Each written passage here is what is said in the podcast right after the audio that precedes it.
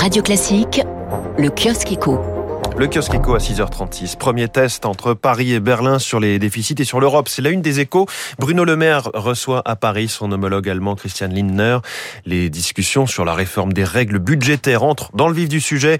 Le critère des 60% de dette par rapport au PIB est caduque, déclare le ministre français de l'économie. Le directeur général de Pôle emploi, Jean Basser, explique dans Le Parisien aujourd'hui en France comment vont se faire les contrôles supplémentaires de chômeurs demandés par le gouvernement sans agents supplémentaires.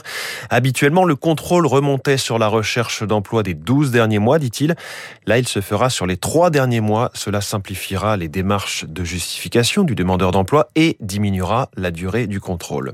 L'Europe spatiale accélère. C'est à la une du Figaro Économie. Lanceurs réutilisables et constellations de satellites. Les États et les industriels se mobilisent pour rattraper Elon Musk.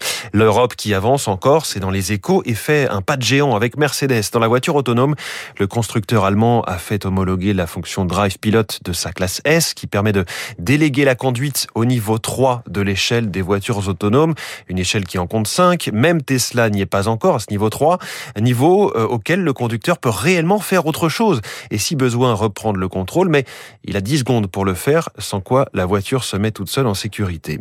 Airbnb va reverser 93 millions d'euros de taxes de séjour aux communes françaises en 2021. C'est une information euh, à lire dans le Parisien.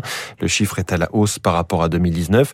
L'explication euh, que donne le patron de la plateforme de location de logement à la nuit, Emmanuel Maril, nous constatons à la fois une augmentation du nombre total de nuitées, mais aussi du pourcentage de taxes de séjour votées par les communes.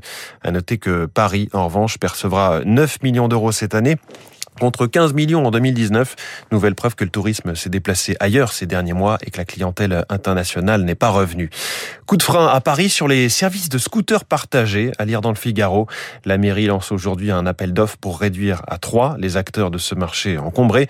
Chacun pourra opérer 1500 à 2500 engins. La licence sera accordée pour 5 ans. Le choix sera fait sur des critères sociaux et environnementaux. Et puis la production de vinyle ne tourne plus rond.